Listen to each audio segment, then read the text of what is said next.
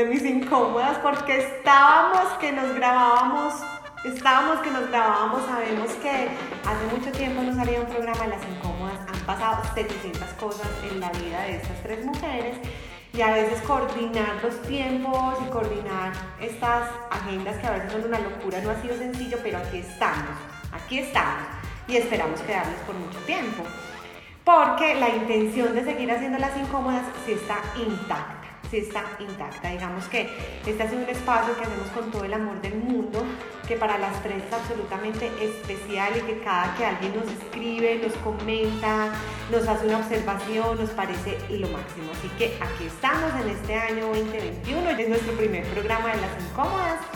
Eh, estamos muy emocionados.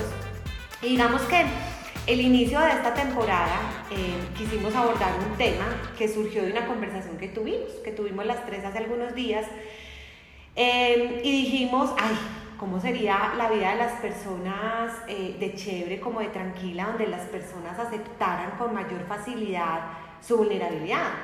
Yo creo que sería muy rico. Y empezamos a conversar y una cosa llevó a la otra y dijimos, ¿por qué no hacemos un programa de vulnerabilidad? Y bueno, el tema que hoy vamos a tocar precisamente se trata de vulnerabilidad. Una palabra, un estado del alma tan profundo, tan sentido, que nos enseña tantas cosas, pero que a veces nos cuesta tanto aceptar. Para las incómodas, la vulnerabilidad es aceptación de nuestra fragilidad y aceptación de lo que somos como seres humanos. Unos seres en proceso de evolución continua, que se equivocan, que la cagan, que a veces hacen cosas eh, que no están como muy de acuerdo con ellas, que se rompen, que se vuelven a romper, que se vuelven a armar, que entienden que eso somos, que eso somos y que cuando nos quitamos como ese deseo de ser perfectos o ese deseo de tener el control sobre algo que no tenemos el control, podemos vivir con mayor autenticidad, con mayor espontaneidad, permitiéndonos ser lo que realmente somos como seres humanos. Así que el tema de hoy es de vulnerabilidad. Les contamos que aparte de estar pues con Dianis y con Fran, que son nuestras otras dos incómodas, vamos a estar en esta mesa de reflexión y en esta mesa de conversación con una autora que nos encanta, que nos encanta a las tres, que es Brené Brown. Yo digamos que me he leído todos sus libros, me fascina. Dianis nos comparte videos todo el tiempo, Francis nos comparte videos todo el tiempo. Es una mujer que se ha dedicado a estudiar qué es la vulnerabilidad, y por qué a los seres humanos nos cuesta tanto aceptarla. Pero cuando empezamos a aceptarla, cuando la vemos al frente y decimos que hubo vulnerabilidad, venga pues que somos uno solo y vamos a vivir esta vida de la mejor manera, se da un proceso de liberación espectacular. Yo tengo que confesarles que para mí fue muy difícil, fue muy difícil hace algunos años, yo trataba como de pensar en qué momento eh, yo la acepté y más o menos concluía que eso fue hace como siete años, porque yo no me permitía el error. Yo tenía que ser perfecta, ser perfecta en mi casa, ser perfecta en el trabajo, eh, ser perfecta en lo que aprendiera. Y si había un error, me tiraba durísimo porque eso no, eso no podía estar pasando. Y un día dije, pero qué la pendejada, es que perfecta no soy, disto mucho de serla y esa no puede ser la vara con la que yo voy a vivir mi vida. Mm, acepté la vulnerabilidad y quiero decirles que sentí como si me hubiera quitado la catedral de Manizales de encima. Porque empecé a vivir de una manera muchísimo más liviana, muchísimo más liviana. Entonces, contrario a lo que muchas personas piensan, que la vulnerabilidad es fragilidad, es debilidad, para nosotros, los seres humanos que se consideran vulnerables, son los seres más valientes que existen. Nos encanta tener en nuestro círculo de amor a personas que se consideran vulnerables y que aceptan la fragilidad que hace parte de nuestra existencia. Así que, bueno, vamos a conversar, qué dicha. Yo quiero darle la bienvenida a mis dos incómodas que extrañaba con el alma. Ustedes no se imaginan eh, cómo extrañaba este espacio. Como decíamos hace un ratico, este espacio es catarsis, es conexión, es una cantidad de cosas maravillosas. Así que, Fran y Yanis, qué rico, qué rico estar aquí de nuevo con ustedes. Yo quiero arrancar con Fran, que sé que seguramente tiene mucho para comentarnos en, relación con este tema. Y quiero preguntarte, Fran, siquiera tú crees eso. ¿Cómo ha sido esa experiencia tuya con la vulnerabilidad? ¿Cómo ha sido? ¿Cómo ha sido esa experiencia de encontrarte con la vulnerabilidad y mirarla a los ojos? ¿Qué nos puedes contar de eso? Bueno, primero que dicha estar con ustedes hoy, mis bizcochotas hermosas, eh, y con las personas que se toman el tiempo para oírnos, que a mí definitivamente me parecen, pues, o sea, no les estoy más agradecida porque es imposible, pues, porque, porque es un espacio que hacemos con muchísimo amor y, y, pues la verdad agradezco con mucho amor el tiempo que se toman para oírnos. Mm, estoy feliz de estar aquí otra vez, me estaban haciendo muchísima falta. Eh, y también me hacen mucha falta los comentarios de la gente de, oye, me sirvió para tal cosa, oye, las oí y me pareció esto y esto, oye, pueden mejorar en esto y esto. O sea, a mí todos los comentarios me encantan, entonces también me hace mucha falta. Es un espacio de catarsis, como tú decías, y sí, claro, pues hoy vamos a hacer catarsis de la vulnerabilidad es un tema que me parece muy complejo, es un tema que a mí me ha dado en la vida muy duro, porque por alguna razón que yo desconozco, eh, yo crecí pensando que, que tenía que ser eh, eh, berraca. Yo no sé cómo se dice ese término para que todo el mundo me entienda. En nuestra región se dice berraco cuando alguien, cuando alguien es fuerte, cuando alguien es resiliente, cuando alguien es capaz con todo lo que le da la vida. Entonces, yo no sé si fue una autoimposición o tuve alguna influencia externa diciendo que yo tenía que ser berraca. Entonces, para ser berraco, pues usted no puede ser vulnerable, ¿cierto? Mal entendido, mal entendido. Eh, entonces, eh, pues también tenía como esa, esa idea de ser perfecta, que pues no hay nada más lejano de, de la realidad, porque no existe absolutamente nadie perfecto, ni cercano a eso, gracias a Dios porque la imperfección es hermosa. Eh, pero entonces me daba mucho trabajo admitir mis miedos, mis miedos profundos, no el miedo a las ratas, pues, o sea, ese lo he admitido siempre, a toda hora, en todo momento.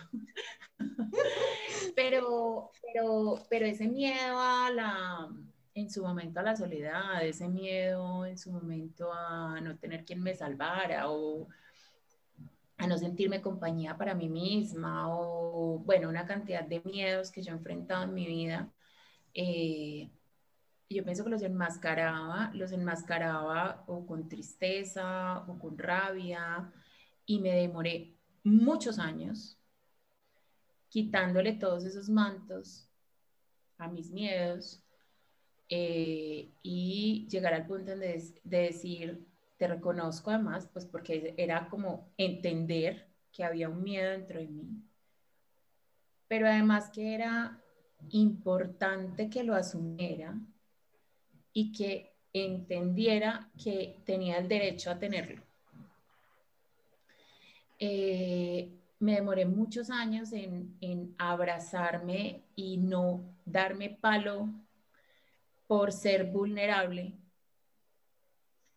porque en algún momento a alguien le oí, y les voy a quedar debiendo, digamos, como el, el, autor, pero a alguien le oí que nosotros debíamos tratarnos como tratábamos a nuestros amigos.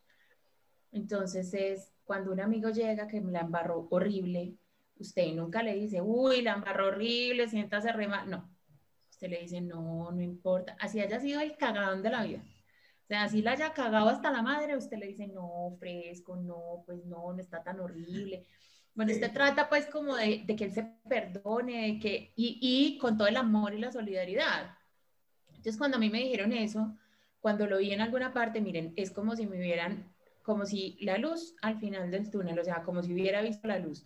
Porque entonces entendí que yo podía tratarme bien, independiente de si estaba bien, mal o regular de si la había embarrado, si no la había embarrado, o si sentía miedo, o si era berraca o no.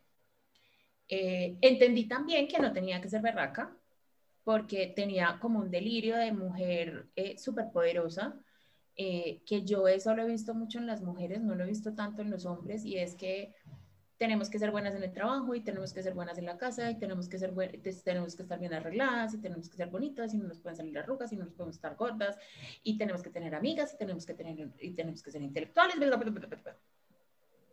Y usted en esa carrera pues resulta que se funde porque es que no hay ser humano capaz de hacer esa cantidad de cosas. Entonces, eh, darme también como el permiso de venga. O sea, primero tiene que hacer todo bien, porque si no tiene que hacer todo bien. O sea, puede ser mala en algo.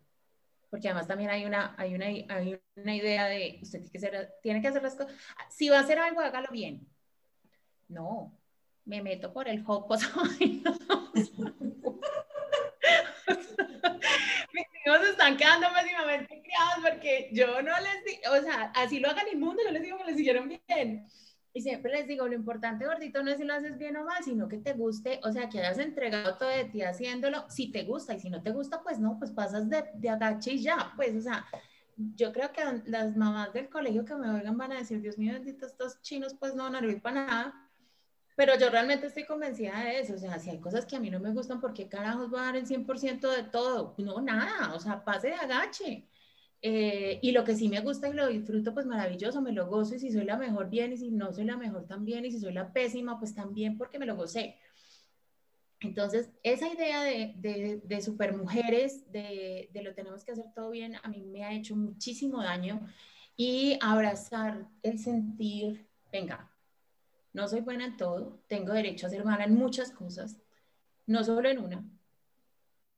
Eh, trátese bonito eh, y, y demostrarle a la gente que es vulnerable es acercarla un poco más porque eso me ha pasado a mí. O sea, ustedes me conocen, yo soy una mujer de 1,78, los que me conozcan, yo soy una mujer de 1,78, soy o sea, soy grande, grande, grande, o sea, no solo alta, sino grande. Eh, tengo voz fuerte, soy imponente, o sea, tengo una combinación fatal para la empatía. Entonces, eh, que la gente me vea, me vea con mis miedos y con mis dudas también, también hace que se sientan un poco más cerca, porque, porque es como, como ah, no, no, no es tan fuerte como pareciera. O sea, eso, eso es bonito, eso hace que la gente se acerque. Esa es mi experiencia con la vulnerabilidad. Ay, no, maravilloso, maravilloso. Yo creo que hay tantas cosas, ustedes saben que yo tomo nota como una loquita porque no, no me gusta perderme como de, de ninguno de los comentarios de mis incómodas y yo creo, Fran, que eh, como siempre has extendido la conversación en términos de hay mucho, hay mucho de esto en los patrones culturales y familiares, hay mucho de esto. Hay mucho de eh, los niños no lloran, entonces cuando el niño se cae, eh, voltar a los tíos y le dice, usted es un machito y usted no llora. Yo soy la primera que brinca y dice es que le dolió y Joaquín puede llorar porque es que le dolió y los hombres sí lloran. Y ojalá pudieran expresar mejor sus emociones. Eh, o las niñas, ay no, la niña, la niña no se puede volver así porque es que sería una niña histérica, no exprese sus emociones porque vea que es una niña histérica, ¿cierto? Contenga, contenga sus emociones. Entonces, nos han enseñado es que tenemos que ser fuertes y tenemos que ser fuertes y tenemos que ser fuertes en contra de darnos la oportunidad de aceptar lo que realmente somos eh, y somos seres absolutamente frágiles y vulnerables. Hay un tema súper bonito y es que dices en este camino, en este camino de aceptar la vulnerabilidad, yo abracé mis miedos, porque tiene que ver mucho también con entrar a los miedos, entrar a ese pantano de los miedos y reconocer que tenemos miedo a muchas cosas, a muchas cosas, tenemos una gama de miedos súper amplia, súper amplia. Y aceptar que tenemos miedo es también algo que nos engrandece, que nos engrandece como seres humanos, porque el miedo está presente. Eso me pareció sensacional. Eh, y dices algo que me da pie para contarles algo, porque dices, y en el momento que yo reconocí mi vulnerabilidad y me muestro como una mujer así, imperfecta, eh, con dudas, con miedos, digamos que atraigo, atraigo como una contención de confianza con esa contención a, las personas a mi alrededor. ¿Cómo les parece que hace como un mes estábamos en una reunión de líderes de empresas de aquí de Medellín? Discúlpenme. ¿Y cómo les parece que el líder de una empresa de aquí de Antioquia, en medio de la reunión se puso a llorar? Este hombre se puso a llorar, pero a llorar, como cuando uno necesita llorar. Y para mí ha sido una de las experiencias laborales más expansivas que yo vivido en mi vida, por todo lo que pasó. Y es porque las personas del lado trataban de contenerle el llanto, o sea, decirle, no llore, espere, le pasaban papel higiénico. Y yo les dije, vengan un momento, déjenlo llorar. Él lleva un año tratando de que su empresa no quiebre. Lleva un año tratando de no despedir ningún trabajador, porque fue la promesa que hizo al principio. Lleva un año tratando que sus papás no se contagien de COVID, su esposa no se contagie de COVID, sus hijos no se contagien de COVID, él no se contagie de COVID. Déjenlo llorar. Y yo volteé y le dije a él, mira, si antes te admiraba, en este momento te admiro todavía mucho más. Gracias, gracias por mostrarnos tu vulnerabilidad. Y gracias por mostrarnos que a veces es necesario llorar. Y ustedes como equipo de trabajo lo que tienen que hacer es contenerlo y admirarlo. Es que los equipos de trabajo tienen que poner las emociones en la mesa, más en un momento tan jodido como en el que estamos, que estamos llenos de incertidumbre, de angustias, de tantas cosas. Entonces, si este líder no puede llorar, apague y vámonos. Y si aquí no tiene un equipo que contenga esa emocionalidad, apague y vámonos. Me hiciste acordar, y vean que ahí, esto, esto no estaba en el libreto, pero también eso es lo bonito de las incómodas, que no es que haya mucho libreto, y es cuando Fran nos dice, cuando yo acepté mi vulnerabilidad, empecé a tener conversaciones cargadas de confianza con las personas, o sea, empezamos a conectarnos desde lo que realmente somos, porque cuando nos ponemos máscaras de perfección, ¿sí?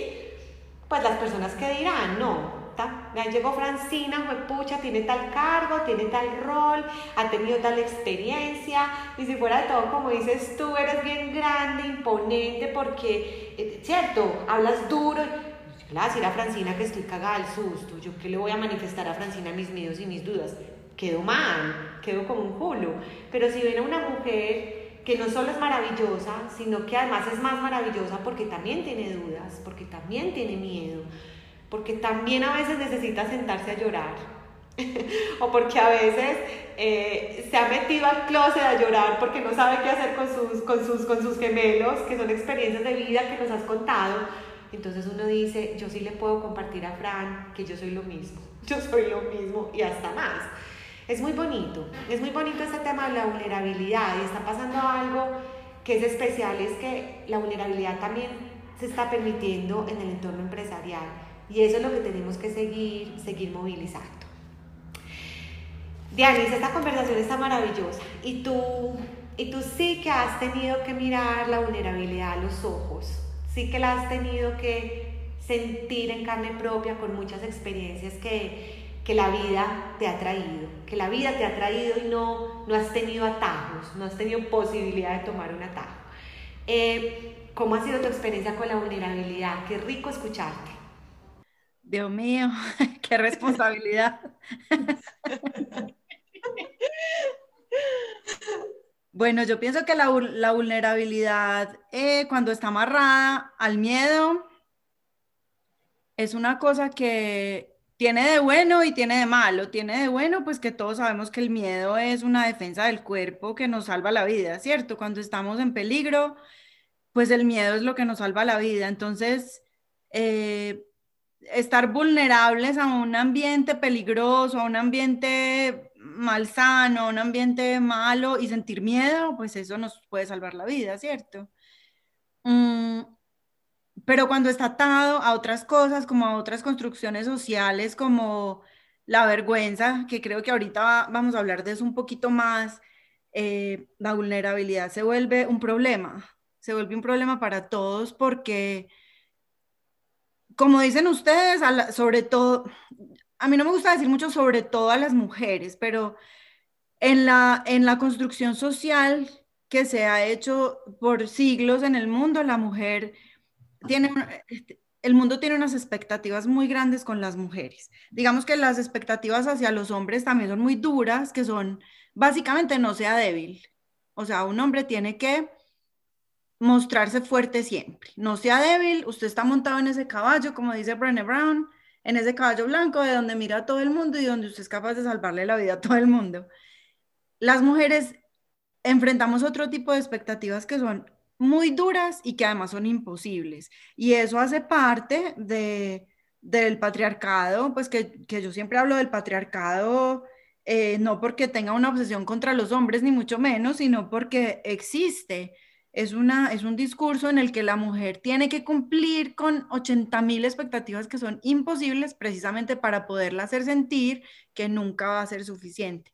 Entonces las mujeres desde muy chiquitas estamos enfrentadas a que no somos suficientes, a que no somos lo suficientemente buenas, lo suficientemente hábiles, lo suficientemente cariñosas, lo suficientemente tranquilas, pacientes. Entonces no tenemos como eh, muchas opciones eh, de ser vulnerables. Y yo creo que cuando entendemos que no hay, que la realidad es otra, que uno sí es vulnerable, pues no solo uno se quita un peso encima, sino que uno también se le alborota como un poquito el importaculismo y, empieza a filtrar, a filtrar la gente con la que quiere estar, a filtrar las situaciones en las que quiere estar, a filtrar las emociones que quiere sentir y las que no, ¿cierto? Esto pues es más fácil hablado que, que hecho, pero digamos que con las experiencias que yo he tenido en la vida, eh, que crecimos en un país violento, que me tocó enfrentar la violencia de nuestro país en la cara, que me tocó enfrentar un cáncer, eh, digamos que muchas pérdidas en la vida que son, que, que, que, pueden parecer como muy horribles para mí, pero todo el mundo tiene sus propios, su propia historia con sus propios dolores y sus propios duelos.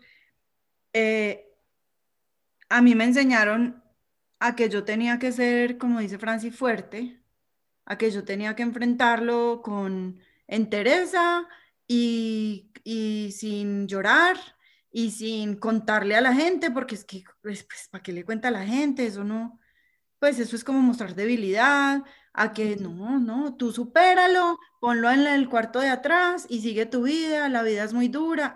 Pues sí, la verdad es que la vida es muy dura, pero cuando no nos dejamos, eh, cuando no nos dejan mostrar nuestra vulnerabilidad, yo pienso que, que también nos matan muchas nos matan muchas partes del, como del espíritu, como que aporrean el espíritu y no dejan que, que uno evolucione, no dejan que uno sea la persona que debería ser. Nosotras que creemos que todo lo que nos pasa en la vida son lecciones, pues si no lo enfrentamos con vulnerabilidad, yo pienso que nunca aprendemos las lecciones. Entonces yo te puedo decir que de las experiencias tan duras que he tenido en la vida, muchas lecciones me han quedado sin aprender. Por eso a mí, yo, yo admiro mucho a las nuevas generaciones. La gente critica mucho que los millennials, que los jóvenes, que a mí me encanta, a mí me encanta cómo piensan los jóvenes hoy en día. A mí me encanta que se sienten a escuchar, me encanta que se sienten a, a sentir y a decirle a la otra persona, pero ¿qué sientes? Porque es que los sentimientos los han puesto tan, los han satanizado tanto que que nos han como castrado una parte humana muy importante. Entonces yo pienso que sí, la vulnerabilidad, los miedos, las vergüenzas, pues que no son muy buenas, pero que también nos enseñan muchas cosas, eh, hay que sentirlas. Hay que sentirse vulnerable para uno poder ser fuerte. Ay, sí, maravilloso, maravilloso. Y es que, no, dices tantas cosas ustedes que, que le tocan a uno también como ese, ese corazón de una manera como tan profunda, porque es que eh, cuando dices, cuando no nos permitían ser vulnerables, nos iban matando como algo por dentro, nos iban como matando algo como el espíritu.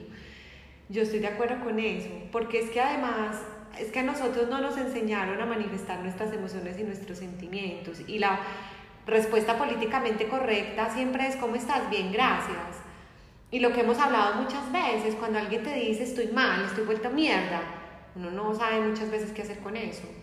No sabe muchas veces qué hacer con eso. ¿no? Uno se enreda, se enreda porque, porque no nos enseñaron a, a mirarnos a los ojos y a veces contestar, hoy estoy mal, hoy me siento vuelto mierda, hoy necesito ayuda.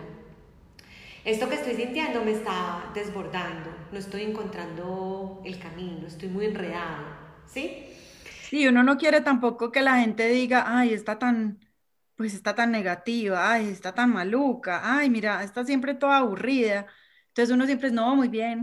Sí, o está tan quejumbrosa, es que se queja de todo, es que está tan quejumbrosa, digamos que de eso no se trata, de eso no se trata, pero yo sí creo que aquí hemos sacado una conclusión hasta este momento del programa y es una coincidencia fantástica que en los programas siempre llegamos como a un mismo punto muy de fondo y es esas capas familiares, esos patrones culturales que también determinan muchas de las cosas que, que pasan, que pasan en nosotros. Eh, y yo creo que tú y Fran coinciden en algo que me parece súper importante para este momento de la conversación y es yo también estoy de acuerdo con que las expectativas en relación con el hombre y la mujer de la sociedad han sido diferentes. Eso tiene que ver también con la cultura, el patriarcado y una cantidad de cosas que también hemos hablado en nuestro programa.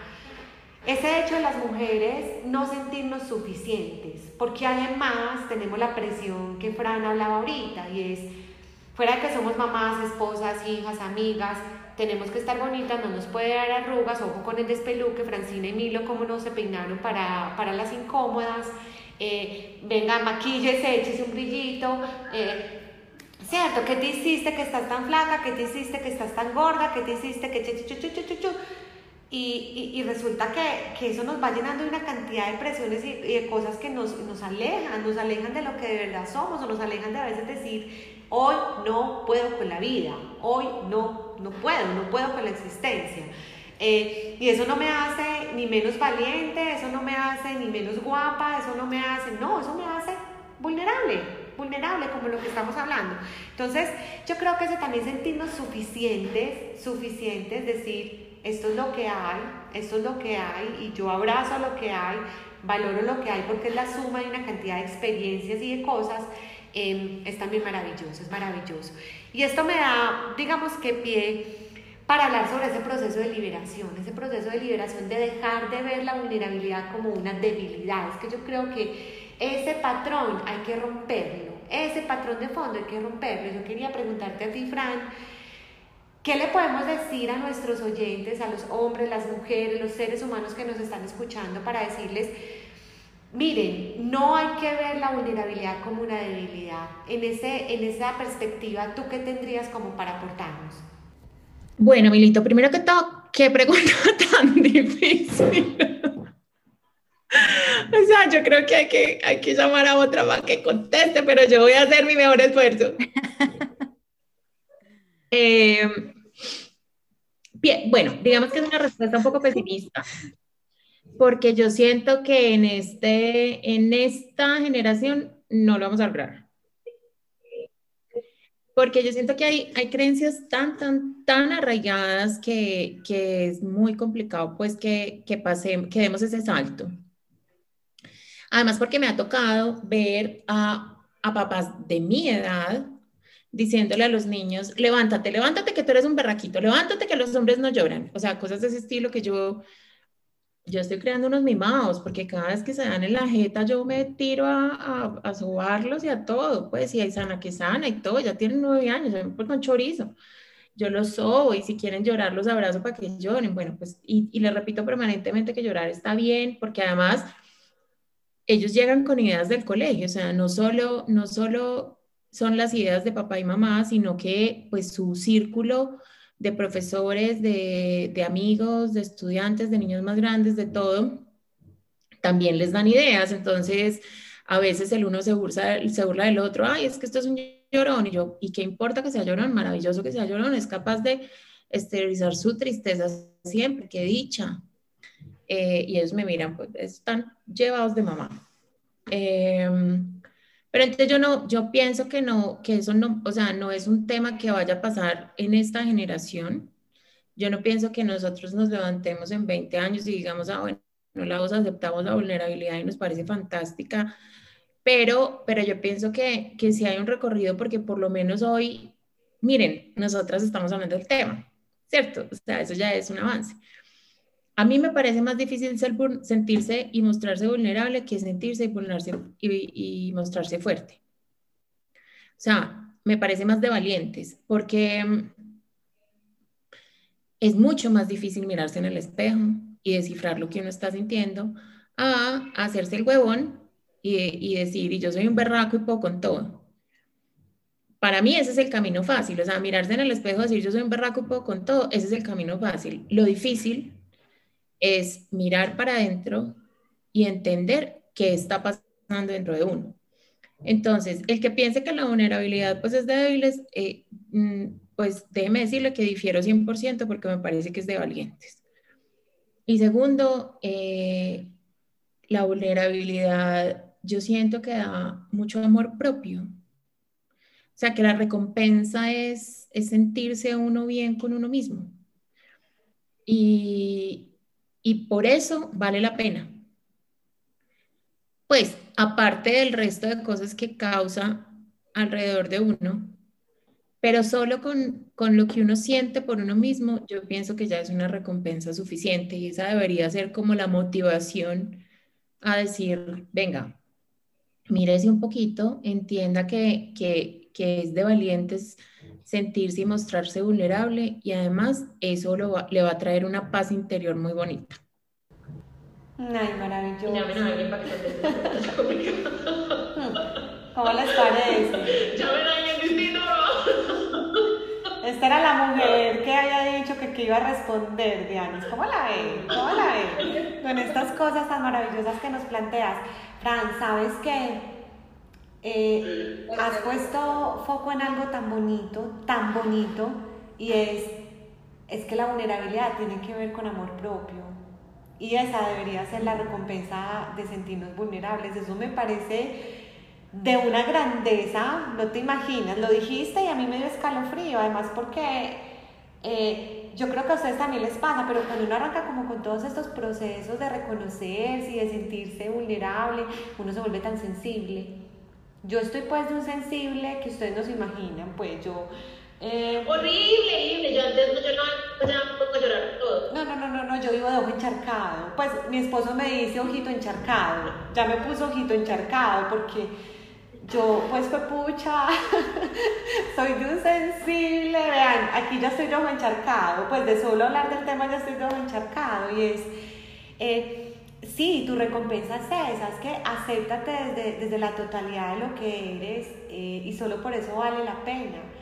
Y qué rico que en esos pequeños momentos, en esos, en esos círculos sociales, en la conversación en el colegio, en la conversación con nuestras familias, cuando se cae el niño y no lo dejan llorar, cada vez existamos más mamás que digan sí puede llorar, él es un hombre, pero sí puede llorar porque le dolió.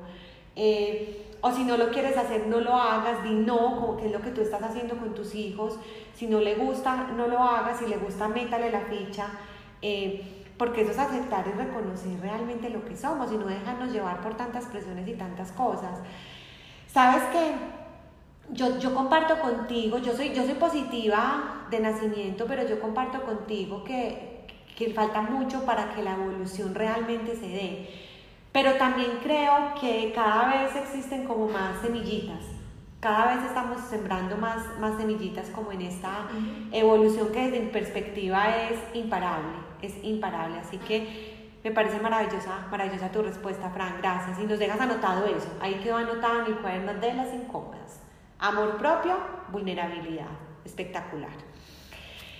Dianis, ahorita hablábamos de un tema que es también el tema. Yo creo que vas a decir también, vamos a llamar un amigo, una llamada a un amigo. Y es esa relación que existe entre, entre la vergüenza y la vulnerabilidad. Eh, que además eh, Brené Brown lo toca mucho en muchos de sus libros y en muchos de sus videos y es, es que a nosotros no nos han enseñado a entrar a los pantanos del alma, como ella llama la vergüenza, cómo entramos a los pantanos del alma. Eh, ¿Qué relación encuentras tú entre estos dos elementos, la vergüenza y la vulnerabilidad? Pues mira, mm, la, la, vergüenza es, es una construcción social. Eh, no es como un mecanismo de defensa como el miedo, sino que es algo que nos han enseñado a sentir eh, cuando no cumplimos con algo, con, algunas, con, con algunos requisitos sociales, ¿cierto? Eh, entonces, también nos sentimos vulnerables cuando estamos expuestos a algo que nos haga sentir vergüenza. Y esa vergüenza pues ha estado muy educada, nos han, nos han, nos han metido muchos requisitos, requisitos sociales, como decía ahorita, sobre todo a las mujeres, y cuando no los cumplimos sentimos vergüenza. Y la vergüenza es pues es un veneno horrible porque nos hace sentir poquito, nos hace sentir como, como si no fuéramos valiosos, eh, nos damos mucho palo cuando sentimos vergüenza. Entonces, la, la, vulnerabilidad no es solamente enfrentarnos al miedo, sino también a esas situaciones que nos hacen sentir vergüenza. Y yo creo que la clave de, de superar esa vergüenza es ponerse en el, en el sitio vulnerable, o sea, pararse en la arena, como dice Brené Brown, pararse en la arena a que todo el mundo le, lo apunte con el dedo, a, que todo, a, exponerse a que el que lo vaya a criticar lo vaya a criticar y ese es el verdadero valiente, no es el que está afuera criticando al que está abajo en la arena, sino es el que está ahí en la posición vulnerable, exponiéndose a la vergüenza, ese es el verdadero valiente. Y yo pienso que es muy relevante superar la vergüenza, no tanto, no tanto en términos psicológicos, sino que, digamos, desde lo que yo estudio, que es más la parte sociológica y política y, filosófica, es, es que la vergüenza no nos está permitiendo tener conversaciones que son muy importantes para lograr la, convivencia. Por ejemplo, cuando hablábamos al principio de año, el año pasado, de de racismo, de Black Lives Matter, yo tuve esa conversación con mucha gente y mucha gente, pues sobre todo aquí en Estados Unidos, no estaba de acuerdo con esas manifestaciones. Entonces yo tenía la conversación y yo me daba cuenta que partía de la vergüenza. No querían exponerse a la vergüenza de aceptar que ellos estaban en un sitio privilegiado y que no entendían por qué estaban protestando los afrodescendientes enfrentar esa vergüenza y decir, pucha, estoy vulnerable porque yo soy privilegiado, porque yo soy blanco y porque yo no entiendo por qué están protestando. Eso es tener una conversación que va a cambiar el mundo. Entonces, sí, superar esa vergüenza y superar esa vulnerabilidad puede cambiar el mundo.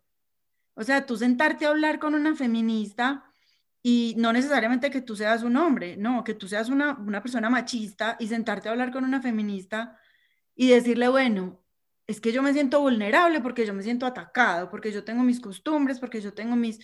Supera esa vulnerabilidad y escucha y de pronto vas a decir, fui valiente, fui valiente porque me enfrenté como a mis demonios, ¿cierto? Entonces, digamos que políticamente y sociológicamente yo pienso que va mucho más allá de la parte psicológica, va a cambiar el mundo cuando nosotros aprendamos a que sentirnos vulnerables nos va a permitir tener conversaciones que nos avergüenzan, tener conversaciones que no entendemos, de las que somos absolutamente ignorantes, eh, conversaciones que nos van a hacer sentir muy incómodos, nos van a hacer sentir muy mal. Eso es ponerse en un punto vulnerable y vamos a sentir vergüenza, sí. Pero ya solo el hecho de pararse ahí es una valentía gigante. Entonces, sí, tiene todo que ver la, vergüenza con la, con la vulnerabilidad. Y cuando aprendamos a que somos capaces de vencer esa vergüenza, yo pienso que vamos a ser capaces de cambiar muchas cosas en el mundo. Yo quiero hablar algo de la vergüenza. Imagínense que es que eh, me hace mucho sentido, eh, sobre todo por, lo que anda pasando en, en, los últimos días de mi vida. Resulta que, como ustedes saben, yo vivo en una ciudad pequeña, eh, como nuestros oyentes saben, nosotras tres somos de Manizales, pero la única que vive acá soy yo, desde, desde noviembre. Y entonces eh, uno a veces se desacostumbra un poco a la sociedad manizaleña y pues vuelve y se encuentra con lo que es. Eh, que además no me parece que sea nada distinto a lo que pasa en todas partes en círculos sociales pequeños. O sea, aquí simplemente pues la ciudad es pequeña, entonces es más, más fácil notarlo. Resulta que hay una cosa que son como la, yo, yo no sé un fenómeno humano, ustedes ojalá alguna de las dos lo sepa, y es que todos los seres humanos queremos ser de clase alta o un poco más alta de lo que somos, o, o, yo no sé, eso es, eso es un rollo raro.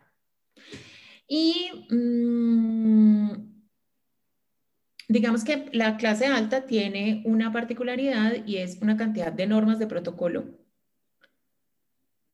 que, para mi gusto, anulan absolutamente la autenticidad de cualquier ser humano en esta vida. Y entonces cuando hablamos de vergüenza, a mí me retumba en mi cabeza porque, claro, porque como a mí esas normas de protocolo me parecen eh, pues una forma que, que, conseguimos los seres humanos de complicarnos un poco más la vida como si ya no fuera lo suficientemente complicada. Eh, pero hay justificaciones distintas, o sea, pues hay gente que dice que es una forma de vivir en comunidad y yo pues, pues está bien, perfecto. Eh,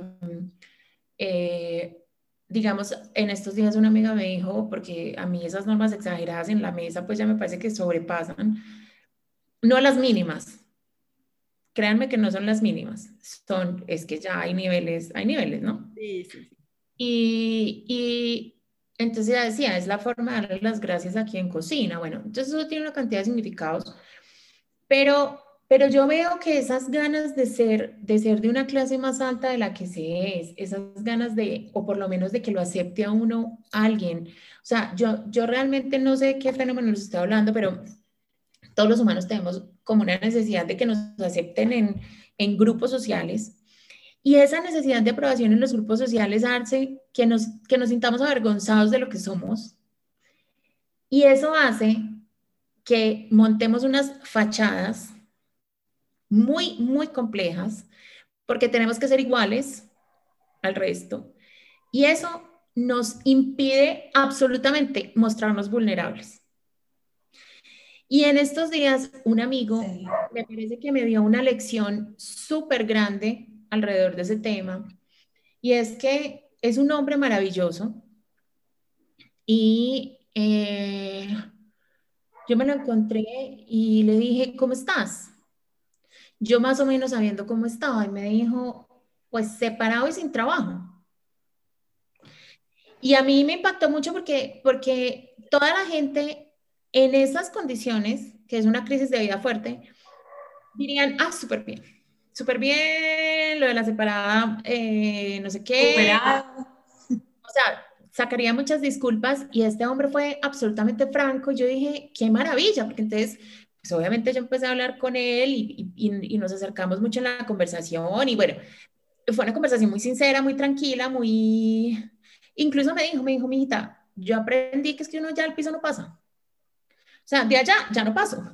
Entonces, o sea, el tipo mostró absolutamente su vulnerabilidad, cosa que yo no esperaba.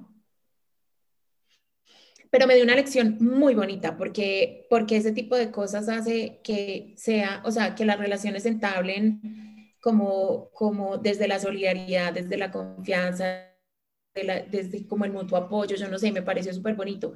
Y de lo, lo, otro que les hablaba es, es ese tema de sentirnos avergonzados por todo, porque es que usted habla duro, entonces hay que avergonzarse, porque es que usted no cogió la servilleta como era, entonces hay que avergonzarse, porque entonces usted, eh, digamos a mí, eh, todo el mundo me dice que yo soy muy auténtica, y yo no puedo entender cuál es el rollo de que yo soy muy auténtica, y es que la gente como que no es auténtica, o sea, la gente como que no es lo que es, entonces, eh, pues cómo carajos vamos a ser vulnerables si ni siquiera somos capaces de mostrar lo que somos. Me despaché. No, maravilloso. Yo tuve que apagar la cámara un momentico porque las estaba dejando de escuchar, pero estaba aquí súper, súper conectada. Em, yo creo que ambas hacen un análisis de la vergüenza y la vulnerabilidad que es impresionante y por eso son como tan, van como tan de la mano. Em, gracias por esos aportes tan significativos que nos están haciendo. Yo creo que Estoy muy de acuerdo en que eh, los seres humanos nos ponemos unas fachadas para, querer encajar, querer encajar en ciertos círculos sociales. Eh, estoy completamente de acuerdo contigo en que eh, cuando encontramos a alguien que nos contesta desde su ser genuino, realmente cómo está, eso es maravilloso, pero eso es porque lo hemos ido entendiendo ahora último, ahora último hemos ido entendiendo que es completamente válido pues que las personas contesten separado y sin trabajo, como quien dice, vuelto mierda. ¿Sí? Eh, sí, sí, y del piso no paso, y del piso ya no paso, pues. Y, y, qué rico, qué rico, porque yo creo que esas son las conversaciones que necesitamos. Y Dani decía ahorita una cosa y es, pucha, necesitamos superar la vergüenza para tener conversaciones tensas que esta humanidad necesita. Es que lo complejo hay que hablarlo, lo tenso hay que hablarlo, las cosas que nos hacen sentir vergüenza hay que hablarlas, hay que plantearlas, hay que tirarnos a la arena. En lo que nos contaba ahorita Dianita, necesitamos más seres humanos en la arena. en la arena, no desde la barrera, no desde la barrera criticando y juzgando, sino todos, todos vamos para la arena. Yo creo que esta ha sido una conversación espectacular. Yo me siento, me siento súper feliz. Yo quisiera eh, hacer como algunos, algunas reflexiones profundas de lo, que, de lo que nos llevamos y por favor, si alguna de ustedes dos quiere, quiere agregar algo, pues por supuesto me pegan el grito. Lo primero es que para uno ser vulnerable es necesario abrazar la imperfección y bailar con ella, sacar a bailar la imperfección. Eso es absolutamente innecesario. Lo segundo que queda anotado aquí en mi cuaderno, pero en Arial 32 resaltado, es eh, la vulnerabilidad tiene que ver con el amor propio y esa es la recompensa, esa es la mayor recompensa. Otra cosa que dejo súper, súper subrayada es eso que Dianis nos está invitando y es que la vergüenza no nos está permitiendo tener conversaciones que son necesarias. Necesitamos enfrentar la vergüenza para tener esas conversaciones que nos van a permitir evolucionar como humanidad. Necesitamos tenerlas y abordarlas para poder evolucionar. Hay algo que se me ocurría mientras que las escuchaba a ustedes y es que eso también tiene que ver con la compasión, ¿saben? Siento que tiene que ver mucho con la compasión, con la compasión hacia nosotros mismos y hacia los demás, hacia nosotros mismos en primera medida y hacia los demás. Siento que la compasión también entra a, esta conversación tan maravillosa. Eh, la vulnerabilidad es enfrentar nuestros miedos, pero también es enfrentar eh, la vergüenza y ponerse en la arena. Me encanta, Dianis, que traigas esa, esa metáfora que, que da esta autora tan maravillosa porque es ponernos en la arena, ponernos realmente en la arena. Y por favor, si algo queremos que se lleven de esta conversación es que los seres vulnerables son los seres realmente valientes. Así que vivan, viva la vulnerabilidad y vivan los seres humanos que reconocen que son frágiles, que reconocen que son imperfectos eh, y que desde ahí se miran y sobre todo miran a los demás.